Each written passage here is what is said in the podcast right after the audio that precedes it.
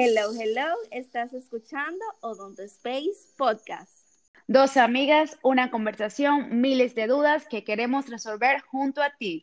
Mi nombre es Hilda Concepción. Y el mío, Vivian Núñez. Esto es Odonto Space RD. No importa en el ámbito que te encuentres, si eres estudiante, odontólogo o simplemente quieres orientarte sobre la salud bucal. Todo lo que sabemos te lo queremos regalar. Así que quédate y sigue disfrutando.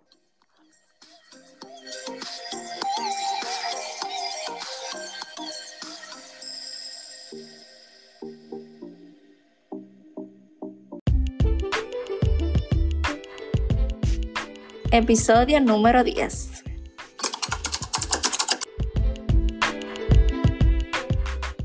Bienvenido a Odonto Space. Hola Vivian, ¿cómo estás? Hola Hilda, estamos de vuelta. Finalmente. Finalmente. Bien, vamos a empezar. Esto es friendo y comiendo. En el día de hoy traemos un tema que es parte de nuestra rutina de higiene oral o de higiene dental y es justamente sobre el colutorio. Muchos de nosotros lo utilizamos, otros no, pero en realidad sabemos cómo utilizarlo, en qué momento, cómo hacerlo. No solamente si sabemos cómo utilizarlo, sabemos en sí qué es un colutorio. Bueno, ese, ese es el primer paso. Sí, esa es como la primera cuestionante que debemos tener todo como que en sí. ¿Qué es un enjuague bucal? ¿Qué es un colutorio? Es una pregunta que toda persona que ah, realiza una higiene oral debería preguntarse. Entonces, sencillamente, un colutorio o un enjuague bucal es una solución líquida que se utiliza para enjuagarse la cavidad oral y mediante esta podemos eliminar los restos alimenticios, claro, con un cepillado, no es que esto lo elimina totalmente, prevenir la halitosis, que es el mal aliento, y asimismo este tiene un poder de frenar la acción bacteriana que produce, que produce lo que es la caries. Entonces diríamos que esto es uno de los pasos esenciales en la rutina dental. Oyeron, esencial, o sea que no te puede faltar en tu rutina. Entonces, ¿cómo usar un enjuague bucal? Según la casa comercial, van a ser las indicaciones, pero normalmente eh, el rango está entre 10 mililitros. Entonces, estas medidas muchas veces vienen en lo que es la tapa del envase. No sé si ustedes se han fijado en que en la tapa específicamente tienen como una rayita, dos rayitas. Eso no es casualidad. Sí, yo lo he visto. Eso no es casualidad ni es un diseño. Eso es especificándote cuál es la cantidad que va a variar según la casa comercial. Entonces debemos saber que el enjuague debe durar por lo menos un minuto y luego escupir.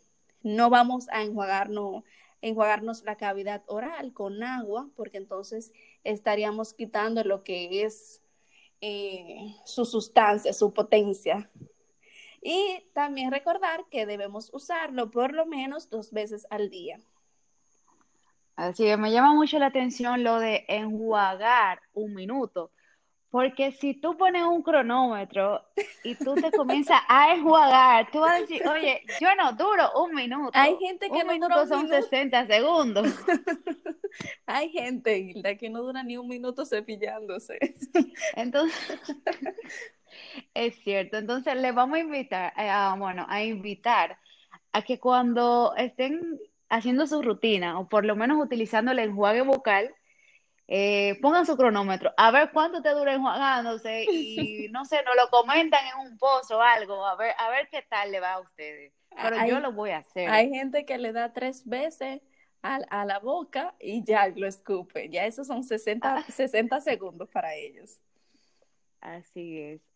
Y entonces, algo que debemos compartir con nuestros oyentes es cuáles son los errores que en realidad todos cometemos, porque me incluyo, porque lo he cometido antes de entrar al mundo, al mundo odontológico. Y uno de los errores número uno es mezclar el enjuague bucal con agua para que rinda. Para que rinda. Eh, much- así es. La situación está mala, voy a mezclar mi enjuague bucal con agua, pero en realidad no me está haciendo nada en la cavidad oral, entonces tú estás utilizando algo que no tiene ningún tipo de acción, lo estás utilizando en balde. Eso es una, sí, ese es uno de los errores que, que cometemos mucho.